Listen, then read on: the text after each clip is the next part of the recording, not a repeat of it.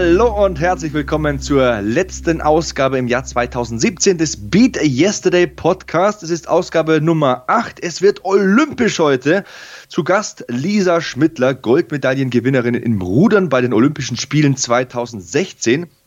Und ich bin euer Weihnachtsmann heute. Sebastian Hackel begrüße euch nochmal sehr herzlich. Und jeder Weihnachtsmann hat ja seinen Knecht Ruprecht mit dabei. Meiner heißt Kevin Scheuren. Bonjour, Kevin. Warst du denn noch artig dieses Jahr? Ich meine, auch der Weihnachtsmann muss mal mit der Route einen auf den Hintern bekommen. Jetzt werde ich aber gleich rot, muss ich sagen. Naja, meistens war ich artig, bin artig ins Fitnessstudio gegangen, habe meinen Sport gemacht und äh, hatte eine Menge Spaß mit dir hier beim Podcast, muss ich tatsächlich sagen. Ich hoffe, dass das nächste Jahr mindestens genauso gut wird. Ja, klar. Mindestens. Also wir werden uns immer weiter steigern. Beat Yesterday ist auch Beat Yesteryear, wenn man so will. Und deswegen müssen wir 2018 genau da ansetzen und werden das auch tun und werden euch dann auch im nächsten Jahr die coolsten, besten Themen und Gäste hier präsentieren. Wie heute ja auch Lisa Schmittler. Sehr, sehr interessantes Interview, auf das ihr euch sehr freuen könnt. Auf jeden Fall. Und äh, zunächst möchte ich mal ein bisschen auf die Hörerreaktionen der vergangenen Wochen Bezug nehmen. Es gab zum Beispiel sehr positives Feedback zum Podcast mit Florian Wildgruber. Gibt es natürlich im Archiv auf iTunes oder auf äh, beatyesterday.org. Falls ihr es noch nicht gehört habt, das Interview ist wirklich sehr empfehlenswert, interessanter Typ und ja, Hörerreaktionen, das war ja das Thema, das ich angeschnitten hatte. At psycho underscore VM findet in unserem Podcast die richtige Motivation für seine langen Läufe. Ich habe jetzt einfach mal eingegeben Beat Yesterday Pod, den Hashtag bei Twitter. Und was habe ich hier noch so? At Artok Gaming hat unser allererster Podcast mit Patrick Esume super gefallen. Der hat auch ein bisschen im Archiv gestöbert, kann man ja machen. Alle Ausgaben sind nach wie vor verfügbar. Das wird auch in der Zukunft so sein. Ja, da hat äh, Patrick Esume einen Spruch, hat er da äh, zitiert, dieser Artok Gaming von Patrick Esume, der hat ja gesagt, der Unterschied zwischen äh, Kontakt- und äh, Kollisionssport, also ähm, Boxen zum Beispiel und Football ist, es ist was anderes, ob du eine Faust ins Gesicht bekommst oder ein 150 Kilo Kerlchen. Von daher, ja, es gab viele lustige ähm, Anekdoten aus diesem Podcast zu erzählen mit äh, Patrick Esume viele lockere Sprüche auch empfehlenswert. Dr. Tim postet auch immer fleißig auf Instagram. Lese ich hier, ich habe da auch ähm, Hashtag BeatYesterdayPod eingegeben. Der hat auch beim Squatember mitgemacht, unsere Challenge, die läuft ja immer noch. Jeden Tag 33 Kniebeugen machen. Am Ende kommen wir bei über 1000 im Monat Dezember raus. Und der Dr. Tim gibt da eine gute Figur ab. Am besten hat mir gefallen auf Instagram hier, wo ich es gerade nochmal lese. Frau Pony wird stark. Die hatte sogar Gänsehaut bei ihrem Morgenlauf. Die hatte unser Wildgruber-Interview gehört und das freut mich natürlich, wenn wir da Leute anspornen zum Laufen, ein bisschen schneller zu laufen, einen Meter mehr zu laufen, vor allem ein gutes Gefühl im Kopf, im Körper zu haben beim Laufen. Frau Pony wird stark. Ich hoffe, du wirst noch stärker. Ja, der Squatember übrigens, der läuft ja noch. Ne? Also nicht vergessen, äh, bis Ende Dezember noch jeden Tag 33 Kniebeugen. Ich mache sie auch fleißig. Ich nehme es nur nicht auf. Das ist keine, äh, das soll keine Ausrede sein. Ich mache sie tatsächlich. Nur ich bin ganz, ganz schlecht darin. Und vielleicht geht es euch auch so, wenn ihr euch manchmal denkt, ja, ich könnte mein Training doch mal irgendwie aufnehmen, um das irgendwie zu analysieren oder sowas. Machen ja Leute, gibt's ja durchaus. Aber ich vergesse das immer. Ich vergesse es immer, das Handy dann aufzustellen. Aber keine Sorge, ich mache, ich mache die Squats. Ja, mein Hintern sieht auch dementsprechend schon aus. Das kann ich an dieser Stelle sagen. Aber äh, Jennifer Scheuren. Jennifer Scheuren, ähm, I'm just Kevin from the Block. Ne, das ist natürlich mein neuer Hit. Den werde ich dann nächstes Jahr hier performen. Ich werde mit Sebastian Hackel ins Tonstudio gehen. Wir machen vielleicht auch ein Duett. Sebastian Hackel als mein Background-Sänger. Das könnte man tatsächlich machen, so a cappella oder so. Ja, ja ähm, wer schlecht ist darin, sich zu filmen, die Hashtags zu benutzen, der kann wenigstens auf beatyesterday.org mhm. vorbeischauen. Da gibt es interessante Artikel. Ähm, beispielsweise so eine langfristige Fitness-Challenge habe ich entdeckt mit 15 Teilnehmern aus den verschiedensten Lebensbereichen, also vom Studenten bis zur Hausfrau. Ist da alles dabei, da kann man sich mit identifizieren, finde ich. Da kann man bei ähm, verschiedenen Fitnesszielen und Abnehmzielen und ähm, Motivationszielen sich ein bisschen inspirieren lassen, würde ich sagen. Und ich habe äh, heute Morgen auch einen interessanten Artikel über Supersatztraining gelesen. Ich bin ja so ein fleißiger Fitnessstudio-Gänger und Supersätze sind ja quasi Sätze, die direkt aneinander anknüpfen, sozusagen. Ich nehme jetzt mal ein Beispiel, man macht antagonistisches Training, man macht jetzt Bizeps, Trizeps-Training und macht eine Bizepsübung und direkt im Anschluss eine Trizepsübung. Also das sind so Fitness-Booster. Da kann man sich auch ein bisschen Motivation, vor allem Informationen rausholen aus so einem Artikel. Dann gibt es einen Artikel über Kalorienfallen in der Weihnachtszeit. Ich glaube, da wissen wir alle drüber Bescheid, dass wir vielleicht ab und zu mal ein bisschen zu viel nach Taschen. Dann habe ich was gelesen über die besten Last-Minute-Geschenke. Ähm, ich muss gestehen, ich habe auch noch nicht alle Weihnachtsgeschenke. Und wem das nicht reicht, der kann sich die Beat Yesterday Beats holen. Das ist so eine neue Rubrik, da verraten Promis ihre besten Motivationstracks die erzählen euch da was über Musik, die euch ein bisschen anregt, ein bisschen anspornt. Und EcoFresh, unser Kumpel ist zum Beispiel dabei, hat da zehn Tracks aufgeschrieben für euch. Vielleicht ladet ihr euch die runter oder streamt sie auf irgendeiner Plattform, egal sie sollen auf, euch auf jeden Fall dabei helfen, eure sportlichen Ziele zu erreichen. Und ja, die Rubrik heißt Beat Yesterday Beats. Hat mich sehr gefreut, dass der Echo da auch mitgemacht hat. Ist ja ein feiner Kerl. War übrigens mein Lieblingspodcast in diesem Jahr 2017. Echo Fresh ähm, hat mich sehr, sehr überrascht, hat da sehr tief blicken lassen, viel von sich preisgegeben. Auch das nochmal vielleicht ein Hinweis im Archiv stöbern. Echo Fresh. Der eine oder andere mag ja lieber den Läufer hören oder den Radfahrer oder den Kampfsportler. Echo ist nicht unbedingt die Sportskanone, die Sportsbombe aber er hat sehr viel Inspirierendes und Motivierendes zu bieten. Das kann ich verraten für die, die es noch nicht gehört haben sollten. Ja, definitiv reinhören, Echo Fresh, das lohnt sich. Und äh, wenn ihr euch direkt mal die Songs anhören wollt, die Echo so vorgestellt hat, dann könnt ihr das tun. Unter, den, unter der Liste, die er gepostet hat, sozusagen, ist über dieser sind die Songs alle verlinkt. Könnt ihr euch alle direkt mal anhören in eurem Browser, wenn ihr wollt. Und äh, Musik ist ja ein wichtiges Thema. Musik beim Sport ähm, ich brauche das auch. Also ich muss ganz ehrlich sagen, ich bin nicht der Fitnessstudio-Gänger, so wie du, Sebastian. Ich äh, spiele sehr viel Fußball aktuell beim Unisport hier in Bonn. Und äh, davor, ich fahre meistens mit dem Auto hin, weil es sich einfach anbietet, weil es ein, ein, ziemlich hoher Weg ist dann dahin auf den Venusberg hier bei uns. Und ähm, dann haue ich mir immer die Musik richtig schön laut im Auto drauf, bringe mich so richtig in Stimmung für, für, die, für die zwei Stunden, die wir dann da kicken. Und das brauche ich auch einfach. Und du hast es ja auch beim, beim Training selbst, ich sehe das ja auch, wenn du deine, deine Videos postest aus deinem Training und, und uns da auch so ein bisschen mitnimmst, dann hast du auch immer deine großen Kopfhörer auf und ähm, hörst da Musik, die dich pusht. Und ich glaube, das ist auch ganz wichtig, denn ähm, Musik kann uns beruhigen natürlich auch, wenn man, wenn man dann mal so eine kleine Cooldown-Phase hat beim Training, auch was ruhigeres mal aufzulegen. Also da kenne ich Leute, die hören auch klassische Musik dann gerne mal beim, beim, beim Cooldown.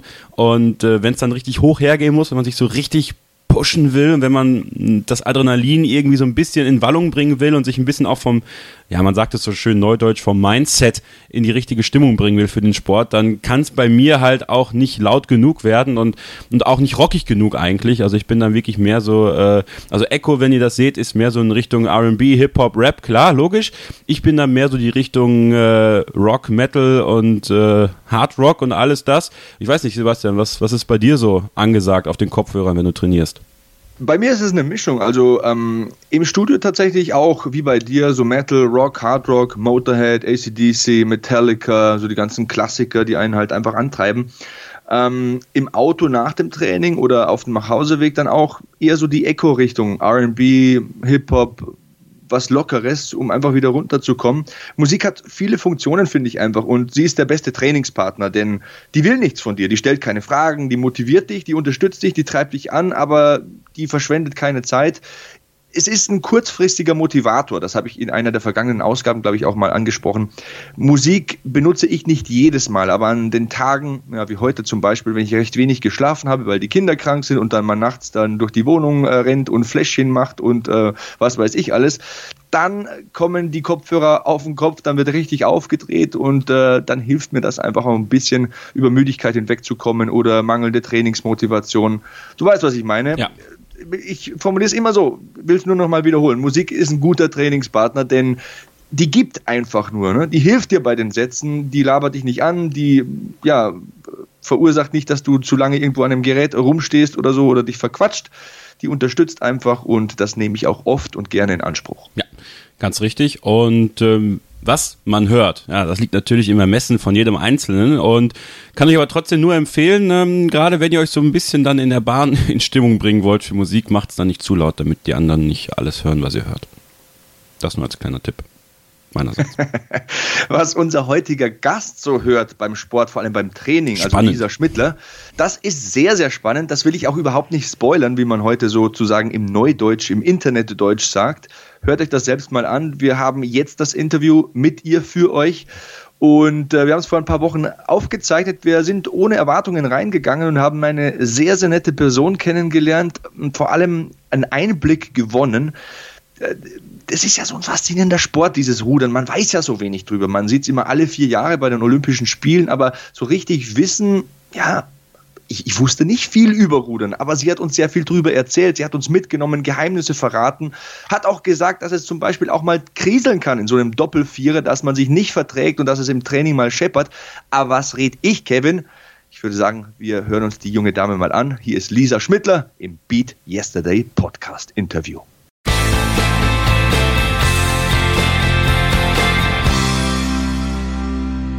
Heute haben wir eine Olympiasiegerin im Rudern zu Gast im Beat Yesterday Podcast. Ihr Name ist Lisa Schmittler und ich bedanke mich gleich mal, dass sie Zeit für uns gefunden hat und begrüße Sie. Hallo Lisa. Hi.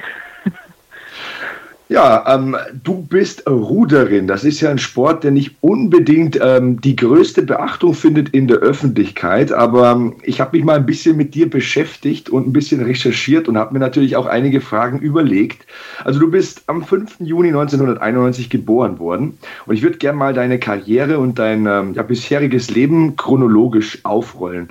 Ich habe erfahren im Internet, du hast im Alter von zwölf Jahren angefangen zu rudern, nachdem deine Sportlehrerin dich auf diesen Sport aufmerksam gemacht hat.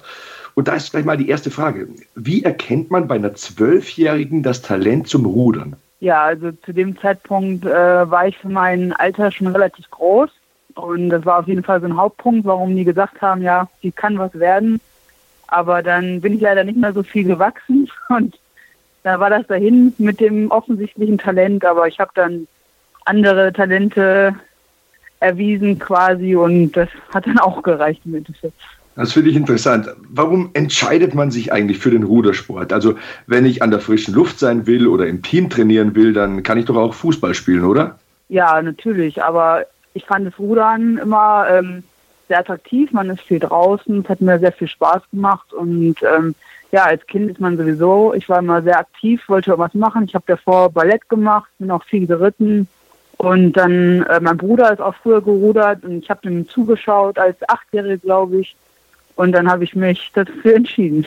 Ähm, 2009 im Alter von 18 Jahren, da hast du den ersten Weltmeistertitel gewonnen. Also du wurdest Junioren-Weltmeisterin im Einer und es war ja sozusagen der Beginn einer goldenen Erfolgsstory, wenn man so will. Also ich habe mal die Gold-Highlights so ein bisschen rausgegriffen von dir und da fange ich mal im Jahr 2009, wie gesagt, an. Das war da, damals mit 18 Junioren-Weltmeisterin im Einer dann drei Weltmeistertitel ähm, in der Altersklasse U23, 2010, 2011, 2013, zweimal Gold im Doppel-Vierer, nee, einmal Gold im Doppel-Zweier, einmal im Doppel-Vierer, einmal im Einer und dann 2014, 2015, 2016 und nochmal 2016 Goldmedaillen, also Weltmeisterin im Doppel-Vierer, Europameisterin zweimal im Doppel-Vierer und Gold bei Olympia. Jetzt geht mir da durch den Kopf, das ist ein Mädchen mit 18 Jahren und so in der Zeitspanne zwischen 18 und 25 holt die so viele Goldmedaillen, hat die solche internationalen Erfolge.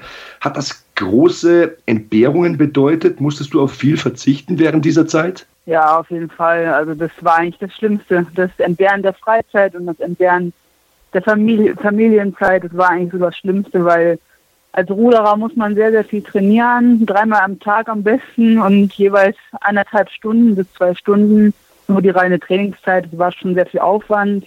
Wir mussten sehr viel reisen in wärmere Gebiete, wo man ein bisschen besser auch draußen rudern kann. Und das wurde halt von 18 bis 26 wurde das halt immer mehr. Und am Ende waren wir eigentlich nur noch in Trainingslagern in Vorbereitung auf die Olympischen Spiele. Und das war am Ende doch ganz schön viel Entbehrung. Auf jeden Fall. Wie trainiert man eigentlich als Ruderin? Also wie oft ist man da im Kraftraum? Wie oft ist man tatsächlich auf dem Wasser? Läuft man? Fährt man Rad? Macht man Ausdauertraining? Nimm uns mal mit durch so einen Trainingstag. Wenn du sagst, du trainierst dreimal am Tag eineinhalb Stunden, was macht man da so? Ja, also ich gehe dann morgens um 7.30 Uhr aufs Wasser für 90 bis 100 Minuten. Ähm, dann steht meistens um 11 Uhr nach einer kleinen Pause mit dem Frühstück steht dann meistens um 11 Uhr noch eine Athletikeinheit auf dem Plan. Dann geht man entweder laufen oder eine Stunde Radfahren oder so. Und dann hat man Mittagspause. Dann ruht man sich ein bisschen aus, schläft natürlich mittags, damit man sich ein bisschen erholen kann. Und nachmittags ist dann die äh, zweite lange Einheit. Das sind dann auch meistens, also entweder geht man nochmal rudern, wie morgens so 90 bis 100 Minuten, oder man geht Radfahren. Das muss man natürlich ein bisschen länger, weil wir sind ja eine Ausdauersportart und dann meistens so zwei bis drei Stunden Radfahren oder man macht auch eine Krafteinheit nachmittags, das ist auch. Und dann nachmittags nach der Einheit macht man dann noch eine Gymnastikrunde, dass man den Körper ein bisschen streckt und reckt und dann ist es dann meistens so 18 Uhr und dann ist der Tag halt auch beendet für einen. Das glaube ich gerne. Also das Faszinierende bei dir ist ja, gut, ich habe jetzt nicht so viel Ahnung vom Rudersport, aber du bist ja zum Beispiel Junioren-Weltmeisterin im Einer und ähm, auch U23-Weltmeisterin im Einer geworden, aber ähm, hast zum Beispiel auch Gold bei Olympia im Doppel-Vierer geholt. Da ist die logische Frage jetzt bei mir, die da auftaucht, was ist dir denn lieber und worin besteht der Unterschied vom Einer in Vierer? Klar, im einen Boot sitzen vier Leute, im anderen bist du alleine. Aber was magst du persönlich lieber und worin liegen die Hauptunterschiede?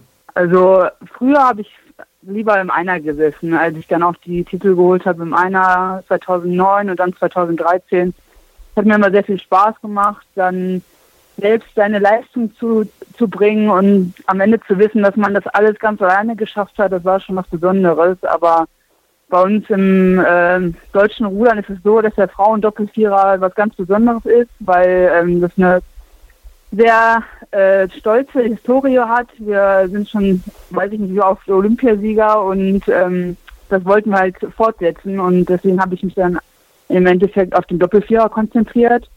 Und ähm, ja, das ist halt was ganz anderes. Also das sind halt vier Mädels, die ähm, sich zusammenfinden müssen, die auch sehr unterschiedlich teilweise sind. Wir sind sehr individuell gewesen und das ist schon eine Herausforderung. Aber diese Herausforderung habe ich auf jeden Fall gelernt zu genießen und dass man da auch echt eine Menge noch rauskitzeln kann. Und das macht dann echt viel Spaß auch im Training. Man ist halt mit drei anderen unterwegs und im einer ist man halt nur alleine unterwegs und das ist auch ein Unterschied, sich da anzusporen gegenseitig und die Bestleistung zu zeigen, weil man halt nicht alleine im Boot ist quasi.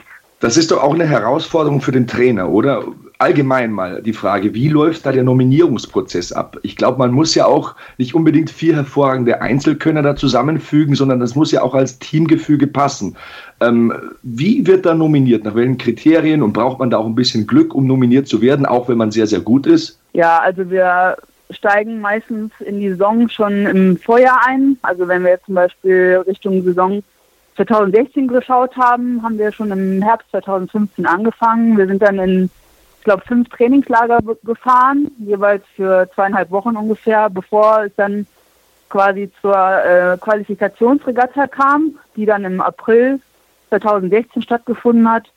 Und das ist dann ähm, ja die Hauptqualifikationsmöglichkeit, um dann sich für die Nationalmannschaft zu qualifizieren. Aber vorher äh, sondiert der Trainer auch schon aus, wer ist jetzt mannschaftsfähig und wer nicht. Und das würde vorher alles schon ausgekaspert und in verschiedenen Rennen auch, also untereinander schon ein bisschen so herauskristallisiert, wer ist jetzt gut, wer ist noch nicht so weit. Und das ist halt, also im Endeffekt kommt es schon auf diese eine Regatta darauf an. Dann startet man im Einer gegeneinander, gegen alle halt quasi.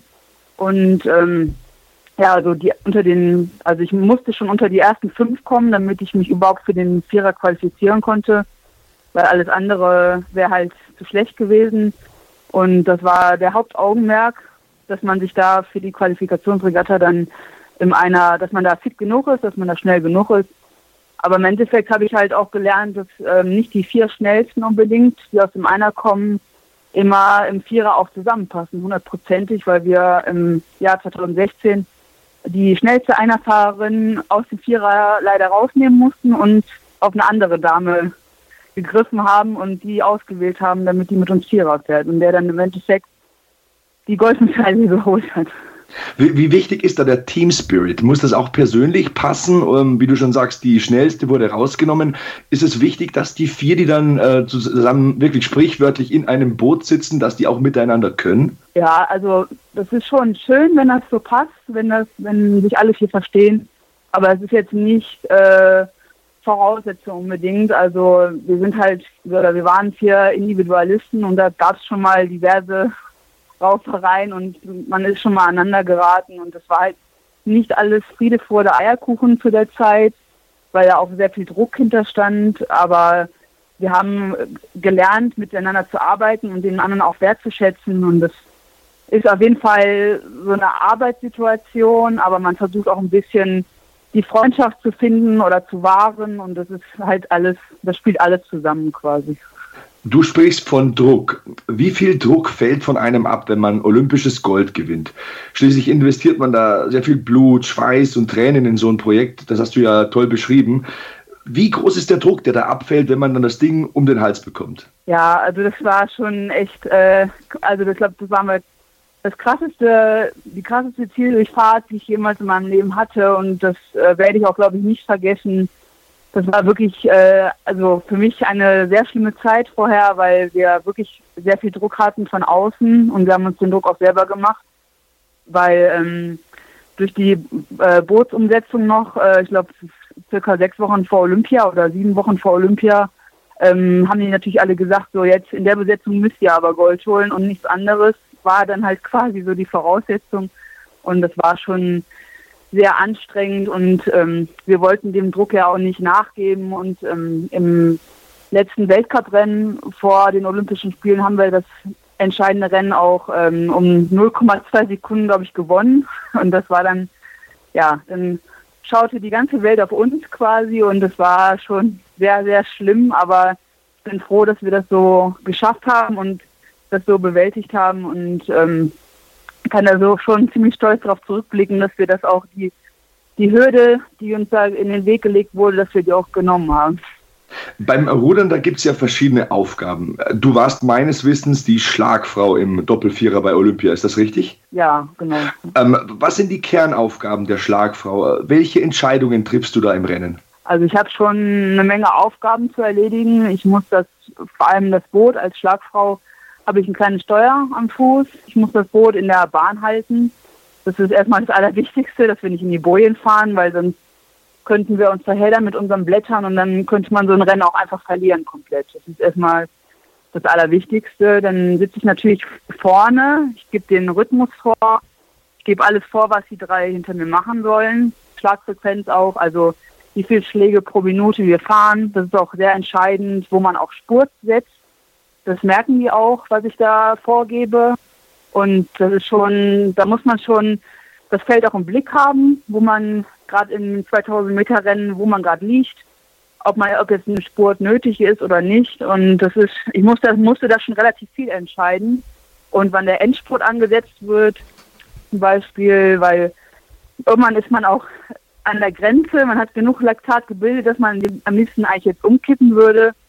Aber man versucht sich natürlich durchzubeißen und äh, wenn ich den Endspurt zu früh ansetzen würde, dann am Ende würde das nicht mehr reichen. Dann würden wir, weiß ich nicht, 50 Meter vom Ziel würden wir dann zusammenbrechen oder so. Deswegen muss das alles sehr viel Feingefühl haben, muss ich sehr viel Feingefühl haben und das ist alles äh, schon sehr kompliziert, aber dafür trainieren, so habe ich äh, jahrelang trainiert, damit ich das alles im Griff habe und das alles entscheiden kann und äh, dafür sind wir viele Rennen vorher gefahren in dem Vierer und dann ähm, kommt auch irgendwann so eine Routine rein. Also das war dann am Ende gar nicht mehr viel, aber wenn man sich das so vor die Augen hält, dass ich, ich musste schon ganz schön viel entscheiden im Endeffekt. Aber das war halt auch, also ich habe mir das auch zugetraut, das zu schaffen und äh, ich bin auch mit jedem Rennen, das wir gefahren sind, bin ich auch in der Hinsicht stärker geworden, die Sachen zu entscheiden und war im Endeffekt gut so. Ich habe mich sehr wohl gefühlt auf der Position. Ich, ich, vermute auch mal, dass es beim Rudern sehr wichtig ist, auf einen Punkt optimal fit zu sein. Denn die Wettkämpfe wie die Olympischen Spiele, die Weltmeisterschaften oder Europameisterschaften, die finden ja nicht an jedem Wochenende statt, so wie das zum Beispiel in der Fußball-Bundesliga der Fall ist. Also würdest du das als Qualität bezeichnen, auf den Punkt zu einem gewissen Termin fit zu sein? Ja, also da muss man auch ähm, trainingstechnisch äh, viel viel wissen. Der Trainer muss uns gut einschätzen können. Wir müssen uns selber gut einschätzen können, was wir jetzt noch an Training brauchen und was wir nicht brauchen, wie die Einheiten vorher aussehen sollen, wie viel Ausdauer wir noch trainieren müssen, wie viel Sprintfähigkeit wir trainieren müssen. Das ist alles sehr, sehr entscheidend auf jeden Fall. Ja. Es gibt ein paar Besonderheiten in deiner Karriere, die habe ich mir notiert. Also die Erfolge, die sind wir chronologisch durchgegangen, aber du bist zum Beispiel auch Trägerin des ja. silbernen Lorbeerblattes. Also für alle da draußen, die es nicht wissen, ja. das ist die höchste sportliche Auszeichnung, die in Deutschland verliehen wird. Viele denken, das ist die deutsche Fußballmeisterschaft oder so. Nee, es ist wirklich das silberne Lorbeerblatt. Da ist natürlich die logische Frage, wie stolz bist du auf diese Auszeichnung? Ja, schon auf jeden Fall sehr stolz. Die kriegt man ja nicht alle Tage zugesteckt und ähm, wir sind mit einem kompletten Vierer angereist Und wir haben ja alle verliehen bekommen. Das war natürlich nochmal nach den Spielen ein besonderer Augenblick, das nochmal Revue passieren zu lassen, was man da alles geleistet hat und dann äh, die Ehrungen mitzuerleben und die ganzen anderen Sportler da zu sehen, die auch erfolgreich waren bei den Olympischen Spielen. Das war eine sehr besondere Situation auf jeden Fall. Besonders ist ja auch dein Status. Ich meine, wenn man olympisches Gold gewinnt, dann ist man nichts anderes als eine Elitesportlerin. Also ich habe dich jetzt als sehr bescheidenen Mensch kennengelernt. Du würdest das wahrscheinlich nicht selbst von dir sagen, aber ich schmeiße dieses Wort jetzt einfach mal in den Raum. Du bist eine Elitesportlerin. Trotzdem wird man als Ruderin nicht mega reich. Und der Sport ist, in meinen Augen wenigstens, nur alle vier Jahre so richtig im Fokus, wenn dann Olympia anliegt. Ne? Ähm, woran liegt das? Was könnte man tun, um das zu ändern? Ich meine, du hast so eine positive Ausstrahlung. Wir lernen dich hier als äh, nettes, bodenständiges Mädel kennen. Ähm, wie könnte man das ändern? Wie könnte man Rudern prominenter machen? Wie könnte man das mehr in den Vordergrund rücken? Was glaubst du? Also ich glaube, das Hauptproblem am Rudern erstmal grundsätzlich ist, dass ähm, so ein 2000 Meter Rennen ähm, erstmal relativ langweilig sein kann. Bei uns jetzt beim olympischen Finale war das sehr, also war das genau umgekehrt, war das sehr spannend, weil wir bis bis den letzten 50 Meter um, um die Goldmedaille gefaltet haben, aber ähm, so Rennen können sich auch mal auseinanderziehen. Dann ist das erste Boot schon im Ziel und das zweite kommt erst ein paar Sekunden später. Das muss man natürlich dann auch ein bisschen, wenn man im Fernsehen darauf schaut, das ein bisschen mit der Schnitttechnik noch vielleicht ein bisschen besser bearbeiten oder das ein bisschen, wenn man so Zusammenfassungen zeigt oder so, dass man das ein bisschen spannender hält alles. Und vor allem haben wir auch relativ wenig äh, Zeit im Fernsehen, wo, das, wo unser Sport halt ausgestrahlt wird. Und das ist natürlich auch ein Punkt, wo dann andere Sportarten vermehrt gezeigt werden. Und wir kommen vielleicht, ähm, ja, vielleicht zu den Olympischen Spielen und einmal für eine Europameisterschaft vorher ins Fernsehen rein. das ist natürlich, dann kriegen die Leute auch nicht, nicht viel von einem mit und das ist natürlich auch entscheidend auf jeden Fall. In der vergangenen Podcast-Ausgabe, da haben wir mit einem Triathleten gesprochen und da kam es irgendwie zu dem Thema oder wir kamen auf das Thema, besser gesagt, dass so ein Neymar, so ein Fußballspieler für 220 Millionen Ablöse wechselt und dann haben wir Sportarten wie Triathlon, wo man schon mal Sponsoren braucht, um sich den Ironman auf Hawaii überhaupt leisten zu können. Deswegen, um den Bogen dazu spannen zu dir, kann man vom Rudern seinen Lebensunterhalt bestreiten? Ist das ein Fulltime-Job? Wie muss man sich das vorstellen? Ja, ein Fulltime-Job ist auf jeden Fall. Wenn es in Richtung Olympische Spiele geht, dann ist man eigentlich kaum noch zu Hause. Das ist äh, auf jeden Fall das Entscheidende. Aber ähm, also ich sag mal, leben kann man davon auch nicht. Ähm, das ist, ähm, wenn ich habe relativ viele ähm, Sponsoren gehabt, also vor allem die Deutsche Sporthilfe war da sehr aktiv in der Zeit. Und das war auch sehr hilfreich. Da konnte man das Studium oder die Ausbildung, die man gerade macht, auf jeden Fall zurückstecken und konnte sich fokussieren. Aber langfristig kann man natürlich äh, nichts zurücklegen oder nichts, ähm, ja, nichts zurückbehalten. Und das ist natürlich auch sehr schwierig, weil vor allem auch in der ähm, nacholympischen Zeit, also in zwei nacholympischen Jahren, die Förderung halt auch komplett abebbt. Man hat, also dann lebt man quasi von der Grundförderung und ähm, Davon kann man eigentlich gar nicht leben. Das ist sehr schwierig. Und wir versuchen natürlich auch immer, in, in meinem Verein zum Beispiel, versuchen wir immer Fördergelder zu bekommen. Und das ist nicht einfach immer. Man muss immer sehr hinterher sein und äh, sehr aktiv sein, seinen Sport äh, auf jeden Fall vertreten. Und äh, das ist immer sehr zeitaufwendig und das ist alles, steht alles nicht immer so in der Relation. Den Aufwand, den man betreibt, auch als Sportler, und das, was dann nachher bei rauskommt. Das sind so zwei verschiedene Paar Schuhe. Und ähm, jetzt mit Blick auf die letzten Jahre sehe ich das auch ein bisschen kritischer, weil ähm, ich bin jetzt auch 26 und ähm, man muss auch ein bisschen leben können von dem, was man macht. Und da muss man sich, muss ich mich jetzt zum Beispiel auch, oder ich musste mich entscheiden, beruflich, äh, sportlich, wie geht's weiter? Und ähm, da hat der, da bietet der Sport halt echt wenig Perspektiven. Und das ist, ähm, ist keine einfache Entscheidung, das zu treffen, aber ich denke, die hat jeder äh, Sportler, der kein Fußballer ist, der muss diese Entscheidung irgendwann treffen und es ist nicht, nicht leicht. Ja, in, in, Deutschland, glaube ich, ist die Sportlandschaft allgemein ein bisschen einfacher gestrickt. Da ist halt erstmal Fußball. Gut, jetzt kommt auch Basketball hoch. Ich denke, dass man auch als Tennisspieler ganz akzeptabel verdienen kann. Aber in deinem Sport, so wie sich das anhört, ist das scheinbar wirklich schwierig. Und Du machst ja momentan eine Ausbildung, das ist ja kein Geheimnis. Ähm, erzähl doch mal was darüber. Ähm, ja. Ist das endgültig jetzt das Ende für dich als Profi-Ruderin? Ähm, willst du jetzt in ein normales Berufsleben wechseln? War es das mit dem Profisport? Also ähm, die Überlegung hatte ich äh, auf jeden Fall, also die Überlegung steht bei mir eigentlich immer noch im Raum. Äh, was mache ich? Äh, werde ich mich beruflich voll fokussieren oder werde ich mich äh, sportlich nochmal versuchen? Ähm, als ich angefangen habe, äh, oder ich blicke jetzt mal ein bisschen zurück, als ich ähm, 2011 ähm, fertig war, also ich war 2010 habe ich Abitur gemacht, 2011 bin ich dann, äh, war ich quasi äh, raus aus der Schule und musste mich dann entscheiden, was ich machen will und ähm, bin dann nach Dortmund gezogen zum Leistungsstützpunkt und gleichzeitig hieß es auch, ja, was machst du jetzt? Studium, Ausbildung, okay. Als Ruderer ist es am einfachsten erstmal zu studieren, weil man dann relativ viel Freizeit hat. Also man kann sich die Kurse so legen, wie man möchte, muss auch mal nicht erscheinen und das passt halt mit dem Rudern, weil wir viel rudern und dann muss man sich das alles so ein bisschen zurechtlegen. Da habe ich angefangen, Jura zu studieren, war natürlich noch sehr jung und habe das alles nur so vor mich her geschoben und dann habe ich dann auch immer gemerkt, okay, das ist es nicht. Und dann habe ich 2013 mit dem Journalistikstudium begonnen, habe mich dann auch ein bisschen vorher beraten lassen, weil ich das eigentlich nicht nochmal machen wollte, dass ich das Studium abbreche. Und ähm, dann kamen halt viele Leute auch dazu, ja, mach doch Journalistik, ist doch alles gut und du kannst gut schreiben und hat mir auch wirklich Spaß gemacht. Aber dann kam halt ähm, wieder der Fokus halt eher auf den Sport im Jahr 2014, 2015, wo es dann auch Richtung Rio wieder, wo der Blick Richtung Rio ging. Das war halt dann, habe ich das Studium leider auch wieder ein bisschen schleifen lassen.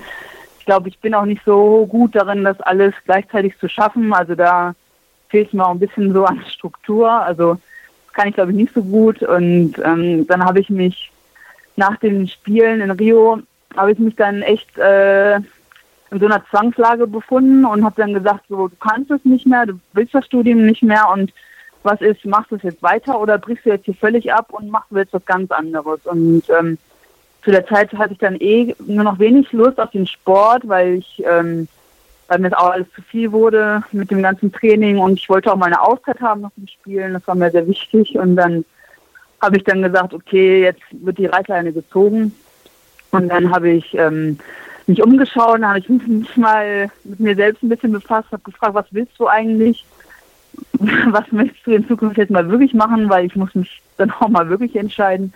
Und das, ähm, ich habe dann festgestellt, dass mir das Handwerkliche irgendwie auf jeden Fall mehr liegt als ein Studium. So eine Ausbildung, das klang halt sehr schön auf jeden Fall, weil man halt seinen Arbeitsalltag schon hat und äh, daneben auch zur Berufsschule geht, was lernt und das so ein bisschen kombinieren kann. Und dann habe ich mir gedacht, ja, also mach jetzt erstmal ein Praktikum habe ich dann jetzt Anfang des Jahres 2017 gemacht, im April, Mai, glaube ich.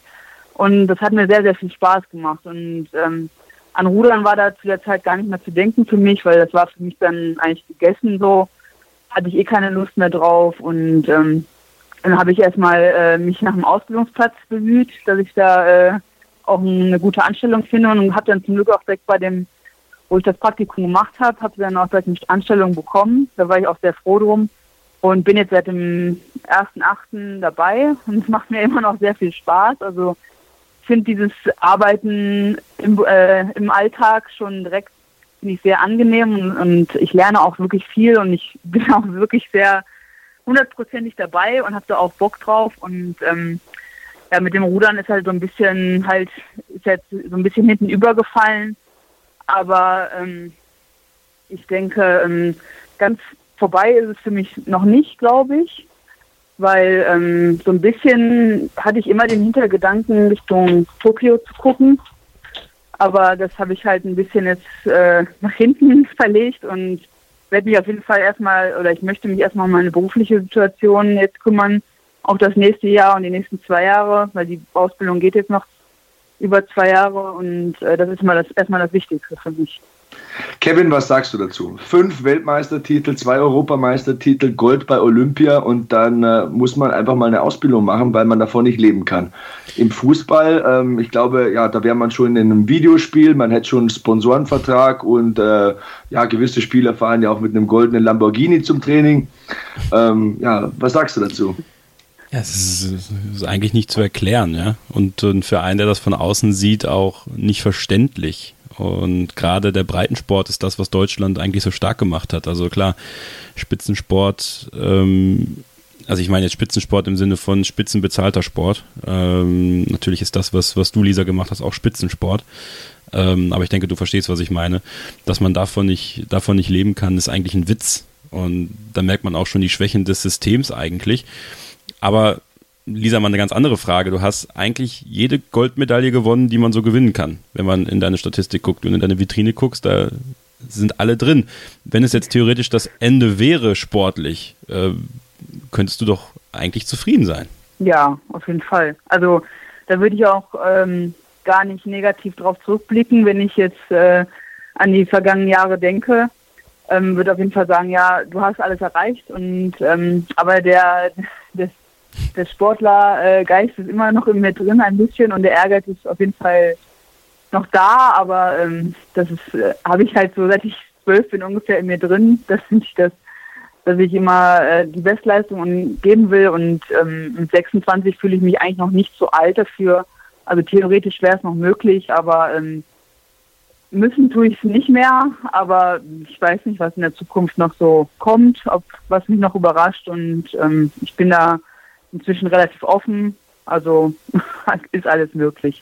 Aber wenn ja, ich jetzt meine Karriere beende, ähm, komplett ist es auch äh, alles gut so, wie es gelaufen ist und ich ähm, bin sehr glücklich mit der Zeit. Aber das äh, spricht ja auch für dich und ähm, das ist ja sozusagen auch das Motto des Pod Podcasts. Unser Podcast-Motto ist Beat Yesterday, also immer besser zu werden, immer weiter zu machen und ähm, Florian Wildgruber hat in der vergangenen Ausgabe was ganz Interessantes gesagt. Er hat gesagt, viele wollen immer am Gipfel des Berges stehen, also die wollen die Goldmedaille, die wollen die Trophäe, aber die vergessen den Berg. Und ähm, ich glaube, was du sagst, das spricht genau für diese Aussage. Ähm, dir ist, glaube ich, auch egal, wie viele Goldmedaillen da stehen. Du bist halt ähm, mit Herz und Seele Sportler und du könntest dir die auch immer noch vorstellen. Aber es sind halt einfach irgendwann mal im Leben und ja, 26 ist dann auch mal ein vernünftiges Alter, um an sowas zu denken. Ähm, ja, andere Dinge wichtiger einfach. Ne? Man, man, muss auch mal sehen, dass man äh, sich eine Zukunft aufbaut und wenn es halt nochmal sein soll, dann soll es so sein. Ähm, wie ist denn eigentlich der derzeitige Trainingsstand? Ähm, wie lange würde es dauern, bis du wieder dein oberstes Leistungsniveau erreichst und könnten wir dann ähm, theoretisch ein Comeback erwarten? Ja, also wenn ich jetzt, äh, also im Moment trainiere ich so zwischen drei bis sieben Mal die Woche, was so möglich ist. Das ist halt im Vergleich zu vorher eigentlich gar nicht. Wenn ich äh, teilweise dreimal am Tag äh, wirklich trainiert habe, das ist äh, kein Vergleich. Aber ähm, ich denke, dass das ähm, auf jeden Fall, ich habe jetzt die Frage vergessen. Macht nichts. Ich habe äh, den Trainingsstand, den hast du ja beantwortet. Ja, mein Freund ist gerade da, der ist gut, da, da, da, kann man da auch nochmal andere Gedanken entwickeln. Das ist total menschlich, verstehe ich. Meine Frage war, könnten wir dann ein Comeback theoretisch erwarten oder in welcher Zeit könnten wir ein Comeback erwarten? Ja, also wenn ich jetzt ähm, nochmal, also ich habe jetzt, mein Trainingsstand ist zwei bis siebenmal die Woche trainiere ich, aber ähm, ich merke auf jeden Fall, dass ich im Vergleich zu meiner aktiven Zeit äh, echt ganz schön Puls habe, wenn ich trainieren muss. Das ist nicht mehr, nicht mehr so schön und ähm, es, ist alles drin. Comeback wäre auf jeden Fall möglich, aber ich muss erstmal ähm, ein bisschen den Rest ordnen, meine berufliche Situation ordnen und dann muss ich mal weiter gucken. Also der Freund ist gerade gekommen, Kevin, deswegen glaube ich, äh, müssen wir den Deckel schön langsam zumachen. Ähm, hast du noch Fragen, die dir auf der Seele brennen sozusagen? Nicht mir, aber unseren Hörern, Sebastian. Ein paar Fragen muss Lisa jetzt noch aushalten. Ja, da kommt die gar nicht drum herum, ja. denn das wollen ja die Hörer wissen. Ähm, wenn du dich auf deine Wettkämpfe vorbereitet hast, gibt es da oder gab es da Rituale, die du immer gemacht hast? Bist du abergläubisch gewesen vor deinen Wettkämpfen? Also abergläubisch nicht. Ähm, das war alles äh, ganz normal bei mir. Meine Viererkollegin hat mir ähm, ein paar Socken geschenkt im Jahr vorher. Die habe ich dann auch immer brav angezogen zu den Rennen. war mir dann schon noch wichtig. Ähm, aber ähm, mein Ritual war eigentlich immer, dass ich vorher Vollkornbrot esse und dass ich gestärkt bin für das Rennen. Das war mir wichtig, dass ich kein Hungergefühl habe, wenn ich äh, ins Boot steige. dass mein Magen voll ist und so, das war so mein Ritual vielleicht, wenn man das so sehen kann. Welche Musik motiviert dich beim Training? Ähm, ich höre eigentlich viel äh, Elektromusik, wenn ich ähm, jetzt auf dem äh, Trockenergometer sitze. Aber ich höre auch gerne drei Fragezeichen. beim Training? so ein bisschen, dann komme ich ein bisschen, ja genau, beim Training Ach, auch. Wenn ich jetzt ähm, eine Ausdauereinheit habe auf dem, auf dem Rad oder auf dem Ergometer, das ist sehr eintönig und das ist jetzt auch nicht super anstrengend. Also ich fahre dann so bei Puls 150, 140, 150 so und bin dann ein bisschen so im Groove drin und dann ähm, ist so eine drei Fragezeichen Serie auch mal ganz schön, weil man dann ein bisschen sich ablenken kann auch mal. In Zukunft kannst du ja dann Beat Yesterday Podcast hören. Ne? Da hörst du dich vielleicht selbst oder vielleicht ja, genau. mit anderen, wer weiß. Aber eine Frage von mir, die mir noch ja. einfällt, ist, ähm, wie hart ist Rudern eigentlich? Welche Belastung bedeutet das für den Körper und was sind da die häufigsten Verletzungen, die passieren können? Ähm, also Rudern ist, ich finde das schon eine sehr harte Sportart, ähm, wenn man jetzt auf dem Wasser ist und Strecken fährt gegen Mannschaftskollegen oder gegen einfach gegen andere Leute.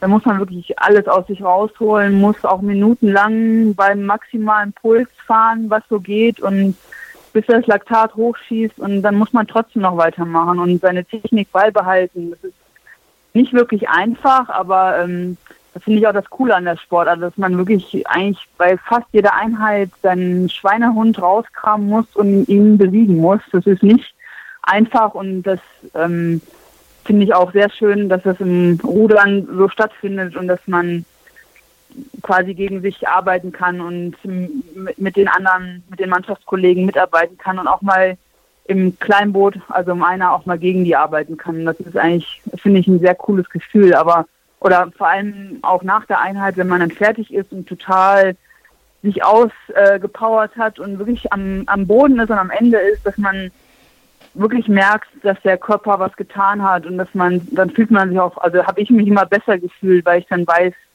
okay, du hast jetzt alles aus dir rausgeholt, was ging, mehr ging nicht und das ist jetzt auch gut so. Und jetzt muss ich mich erholen und beim nächsten Mal bin ich stärker und äh, kann noch länger in dem maximalen Bereich fahren, so wie ich das möchte. Wenn jetzt ein Elternteil zuhört und es überlegt sich, was könnte mein Kind für einen Sport machen, wenn es jetzt nicht Fußball sein sollte oder sowas und das Kind auch einfach interessiert ist am Rudersport, wie würdest du oder was würdest du empfehlen, wie fängt man am besten an, wenn man jetzt anfangen möchte? Also ähm, am besten ist äh, auf jeden Fall, wenn man äh, anfängt, im jungen Alter, also so zwischen Kinder, die auch groß gewachsen sind, zwischen 10 und 12. Das ist eigentlich das beste Alter und dann auf jeden Fall moderates Training und man, also ich finde, also was ich gelernt habe, man sollte immer auf sein, also wenn man also auch älter wird und so 15, 16 wird, dass man immer auf sein Herz hört, ob das alles noch Spaß macht und das ist eigentlich das Wichtigste, dass das, dass der Sport, den man ausübt, dass der wirklich zu 100 Prozent Spaß macht, auch wenn manche Einheiten oder so dann nicht so gut sind, sondern dass man sich nicht in so eine Zwangslage reinarbeitet, wo man sagt, ich muss jetzt hier Sport machen, weil ich muss, sondern ich mache den Sport, weil ich es will. Und das ist für mich, ähm, also das ist eigentlich das Wichtigste, dass man den Spaß daran behält. Keine weiteren Fragen. Also ich muss sagen, ähm, Lisa, ich bin schwerst beeindruckt. Es klingt alles sehr sympathisch, sehr bodenständig und ich kann dir nur den Rat geben, ähm, behalt das bei. Und ich möchte noch einmal in die Kerbe schlagen, in die der Kevin gerade geschlagen hat. Wenn du mal Kinder haben solltest, würdest du sie zum Rudersport bringen? Könntest du guten Gewissens sagen, ja, das ist ein guter Sport, ähm, das würde ich meinen äh, Kindern zutrauen wollen? Also ich, ich würde sie vielleicht mal, also wenn ich Kinder haben sollte, würde ich sie vielleicht mal ins Boot setzen oder ähm, denen mal zeigen, wie das geht, wenn die alt genug sind. Aber ähm, ich würde den jetzt, ich glaube, so leistungssportmäßig würde ich den auf jeden Fall schon sagen, was das im Endeffekt für, äh, für Arbeitszeiten sind und für, ähm, für, eine, für einen Anspruch ist, den man dann halt auch hat.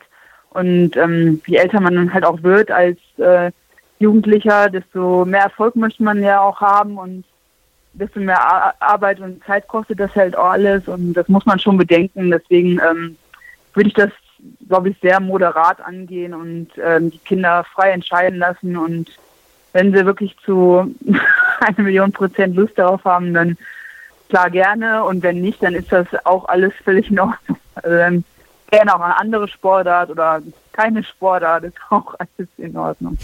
Ist eine ehrliche Antwort und eine sympathische Antwort. Ich muss das Wort da erneut benutzen. Also ich kann nur von mir sprechen, ich denke, ich spreche auch für den Kevin. Die vergangene halbe Stunde hat mich sehr bereichert. Ich habe sehr viel gelernt. Ich habe meinen Horizont erweitert, nicht nur zum Thema Rudern, sondern du hast ja auch ähm, so sehr viel erzählt, was sehr, sehr interessant war. Und man hatte nicht oft die Chance, mit einer Ausnahmekönnerin auf dem Gebiet zu sprechen. Ich meine, ich bitte dich, du bist Olympiasiegerin, ne? hat man nicht äh, jeden Monat hier im Podcast. Deswegen großes Dankeschön, dass du dir die Zeit genommen hast und ähm, Vielleicht können wir dich ja, mal wieder gerne. einladen hier in den Podcast. Vielleicht können wir dir noch ein paar Fragen rausleiern, die vielleicht interessant sein könnten für unsere Hörer. Und äh, wie gesagt, danke, danke, danke. Ja. Hat mir mega Spaß gemacht. Und ähm, jetzt genießt die Zeit, den Abend ja. mit deinem Freund. Und vielleicht hören wir uns ja mal wieder. Ja, ich. ja, danke und ja, danke schön. Kevin, das letzte Wort gehört dir. Wir machen eine kurze Pause, dann sprechen wir einfach dann weiter, oder, Sebastian? So machen wir es.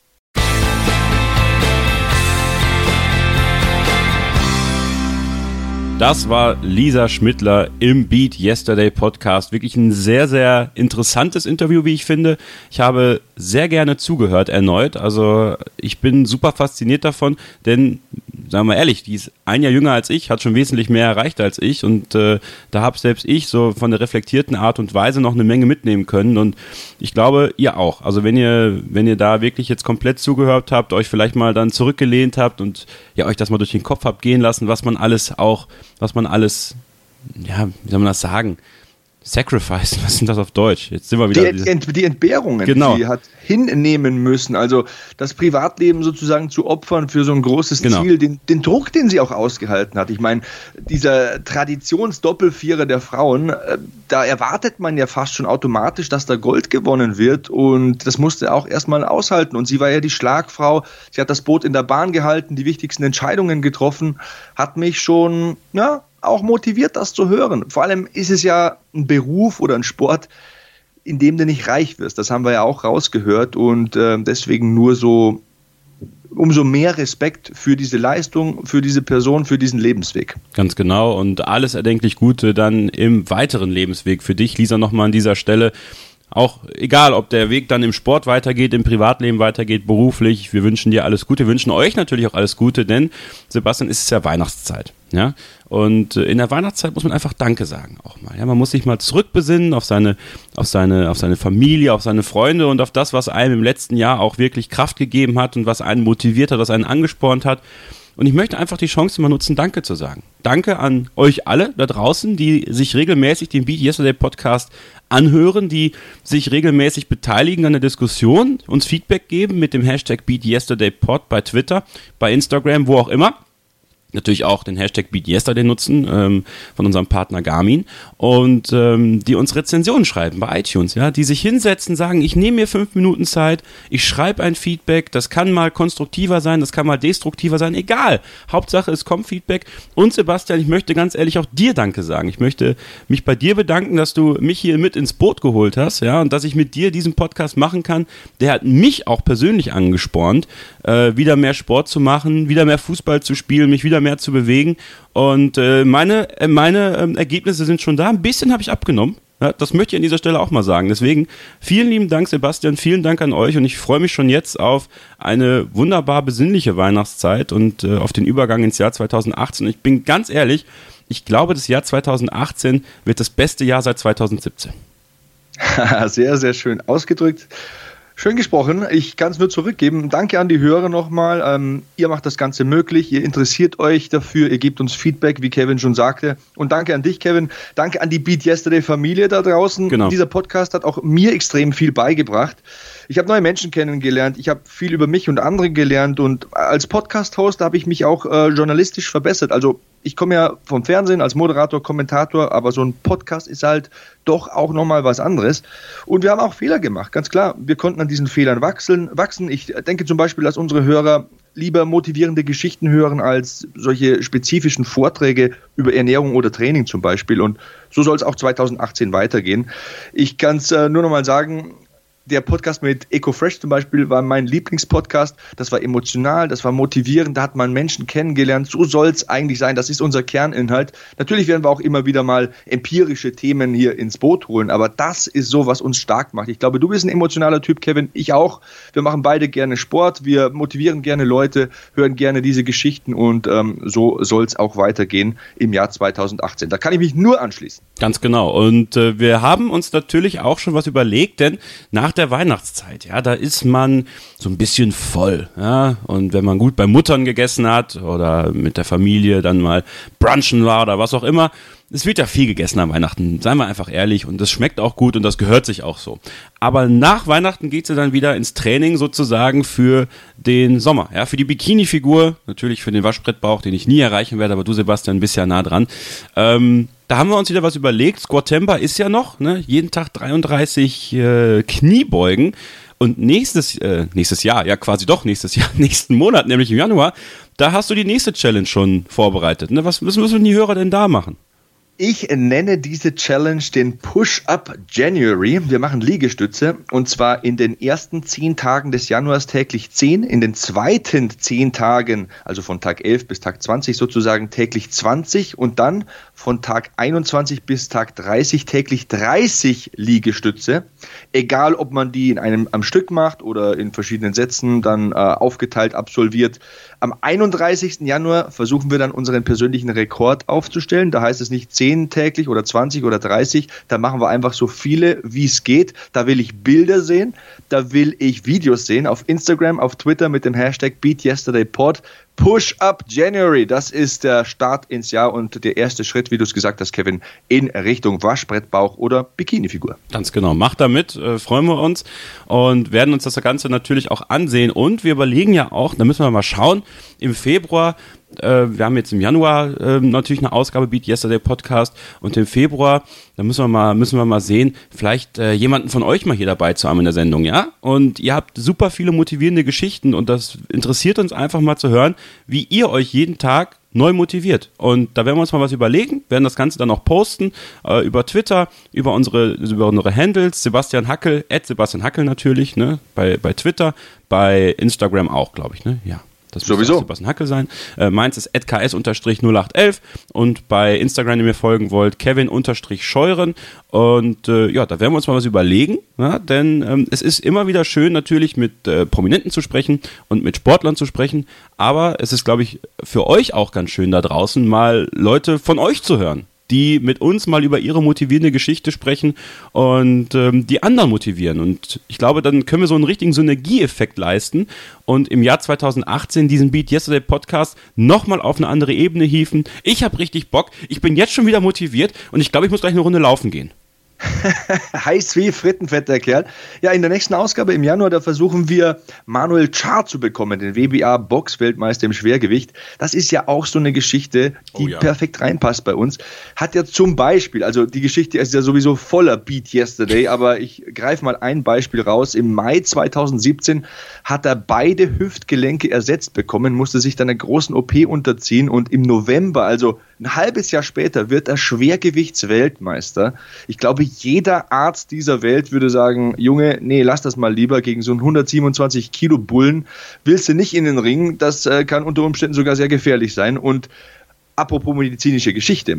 Ich habe ja einen Bruder, mein Bruder Michael, der ist ja Übrigens auch ein sehr intensiver Typ. 31, Chirurg an der Uniklinik Köln. Vielleicht könnte man den auch mal reinholen im neuen Jahr. Vielleicht kann uns der zum Beispiel zu so einer Geschichte ein bisschen was erzählen. Oder vielleicht haben die Hörer ja da draußen irgendwelche Beschwerden, Langzeitverletzungen. Mein Bruder ist Spezialist zum Beispiel für Ellbogenfrakturen und Ellbogen-OPs. Vielleicht kann man da ja mal ein bisschen aus dem Nähkästchen plaudern. Vielleicht kann er ja ein paar Tipps geben, ein paar Tipps, wie ihr euch wieder in Schwung bringen könnt oder was man zur äh, Verletzungsprävention machen kann geben und äh, das wäre doch auch mal eine Idee. Fällt mir jetzt spontan mal ein. Ja, machen wir. Machen wir einfach. Wir fragen ihn. Ja, wir fragen euch natürlich. Also wenn ihr Fragen habt an, an Sebastian Hackels Bruder, vielleicht auch an Manuel Char, dann schreibt sie uns gerne mit dem Hashtag BeatYesterdayPod und dann schauen wir, dass wir das vielleicht im Januar unterbekommen. Ja, und was sollen wir sagen? Besinnliche Weihnachtszeit ist angesagt. Kommt gut durch die Weihnachtszeit, bleibt gesund. Und ähm, Sebastian, hast du noch was zu sagen an unsere verwehrten, verehrten Hörer? Ich bin fast versucht, schon ein bisschen Neujahrsvorsätze anzuteasern, oh. denn ich glaube, das sollte auch ein Thema werden in der nächsten Ausgabe. Okay. Das ist dann die Januar-Ausgabe, da wollen wir über Neujahrsvorsätze sprechen. Klar, bei mir ist immer Family First, das steht immer an Nummer eins, aber ich möchte mir auch im Jahr 2018 eine neue Herausforderung suchen, Kevin. Beat Yesterday, nicht nur beim Sport, nicht nur bei der mhm. Familie oder bei den Freunden. Ich möchte eine neue Sendung machen. Ich möchte entweder Boxen machen oder irgendwas im Entertainment-Bereich. Ich suche immer noch, ich weiß, wenn man das jetzt öffentlich sagt im Podcast, ist das auch eine Drucksituation, denn ich muss dem Ganzen ja auch gerecht werden. Aber ich will euch ja auch mit auf meine Reise nehmen. Ich ähm, möchte Beat Yesterday ja auch den Hörern vorleben und das ist mein großer Vorsatz fürs nächste Jahr. Ich habe es mir noch nicht genau aufgeschrieben, meine Vorsätze, aber mein erster großer Vorsatz ist auf jeden Fall, eine neue Herausforderung suchen, meistern, an mich reißen und ähm, vielleicht auch so ein bisschen die ja, Tipps von Florian Wildgruber beherzigen und auch von äh, Volker Schenk. Die haben ja beide gesagt, die Selbstkommunikation muss man besser gestalten, man muss mit seinen eigenen Fehlern besser umgehen. Ich glaube, da bin ich auch sehr schlecht drin. Aber für die nächste Ausgabe werde ich das mal ausführlich formulieren. Wir werden über Neujahrsvorsätze sprechen. Wichtig sind natürlich auch eure Vorsätze. Äh, schreibt Bitte. uns die und äh, dann können wir das vielleicht ein bisschen einbauen. Und äh, ja, ich würde tatsächlich, fällt mir, wird mir immer mehr bewusst, mein Bruder, den möchte ich mal reinholen in den Podcast. Ich sagte, Kevin, der, da kann man ja Geschichten erzählen. Ich sagte, das ist ein intensiver Typ, der ist ja 31, hat schon so viel erreicht, also das Medizinstaatsexamen in äh, Deutschland und in Amerika gemacht. Er war, glaube ich, einer von dreien aus Deutschland, die das geschafft haben. Wir sind zusammen aufgewachsen, haben zusammen Fußball gespielt, jeden Tag zusammen Gewichte gestemmt und sind am Wochenende um die Häuser gezogen. Ist ein ganz feiner Mensch und ja, vor allem kann er viel bieten für diesen Podcast ähm, aus medizinischer Sicht. Das könnte interessant werden, sage ich dir. Ihr könnt euch auf ein hackisches Familientreffen freuen nächsten Monat. Ich die meisten, die meisten Geschichten kann man ja nicht öffentlich erzählen, das ist ja das Problem. Eure Mutter hört zu. Ähm, ja, dann müssen wir nochmal eine Stufe zurückrudern, glaube ich. Siehst du, siehst du. Gut. Das machen wir nächsten Monat. Äh, ich werde mir auch ein paar Neujahrsvorsätze natürlich vornehmen und ähm, ja, ihr zu Hause sollt das auch tun. Ja? Also wenn ihr Neujahrsvorsätze habt, wenn ihr die mit uns teilen wollt, dann dürft ihr das gerne machen. Hashtag BeatYesterdayPod bei Twitter, Hashtag BeatYesterday. Vergesst nicht auf beatyesterday.org vorbeizuschauen. Wirklich eine wunderbare Seite, die wir euch nur empfehlen können. Das Lifestyle-Magazin von Garmin. Ähm, es lohnt sich, da mal reinzuschauen. Für Rezeptideen natürlich auch über die Weihnachtszeit, äh, für verschiedene Lifestyle-Themen und natürlich den Beat Yesterday Podcast. Dort könnt ihr alle Ausgaben, die wir bisher gemacht haben, anhören. Auch bei iTunes, wenn ihr uns dort abonniert, bekommt ihr auch jede Ausgabe direkt auf euer Endgerät heruntergeladen, sofern ihr das denn eingestellt habt und äh, seid immer up to date. Wenn der Beat Yesterday Podcast online geht, ist er auch bei euch auf dem Gerät, geht natürlich auch mit jedem anderen Podcatcher. Sucht uns da, schreibt uns eine Rezension bei iTunes und ähm, hast du noch ein paar letzte Weihnachtsgrüße für unsere Hörer?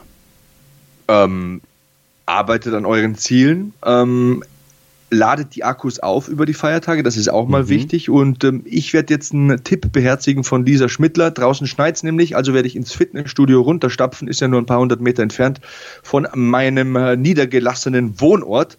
Und ich werde da mich aufs Rad setzen, denn das hilft ja beim Abbau des Laktats, das haben wir gehört. Und ich habe auch wieder einen guten Tipp, einen guten Workout-Tipp. Ich habe mir nämlich Westworld, das ist eine Serie, die kennen vielleicht manche, manche kennen sie vielleicht nicht, aufs äh, iPad geladen. Und beim Radeln im Fitnessstudio schaue ich mir das an, denn ich habe festgestellt, da dauert eine Episode 60 Minuten.